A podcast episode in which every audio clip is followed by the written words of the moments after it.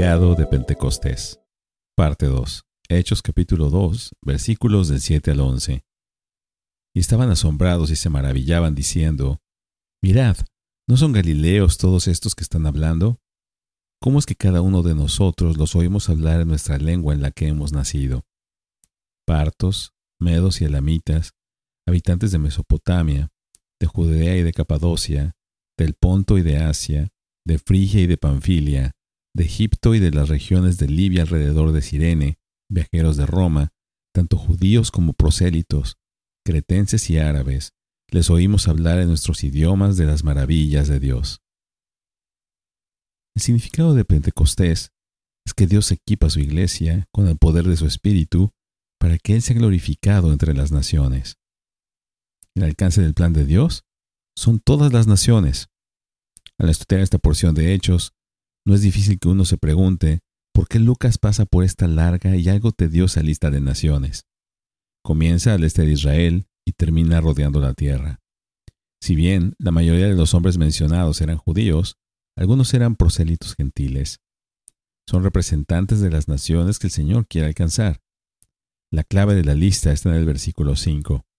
Esta lista representa hombres piadosos procedentes de todas las naciones bajo el cielo eran hombres piadosos, es decir, temerosos de Dios, como se desprende del hecho de que habían hecho esta peregrinación a Jerusalén para esta fiesta.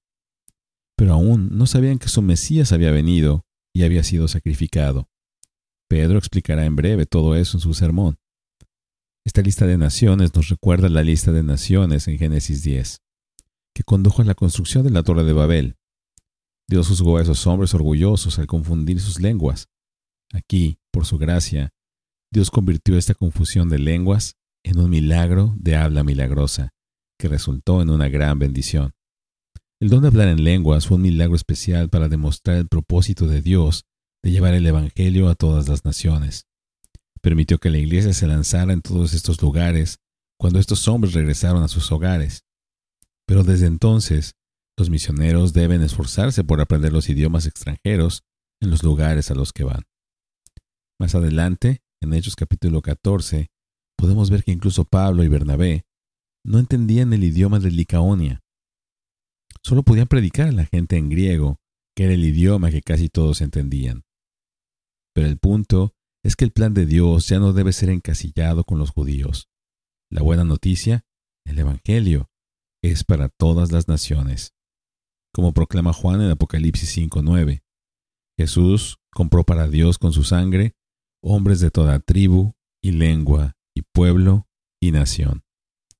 No podemos descansar hasta que todas las naciones hayan escuchado las buenas nuevas acerca de Cristo.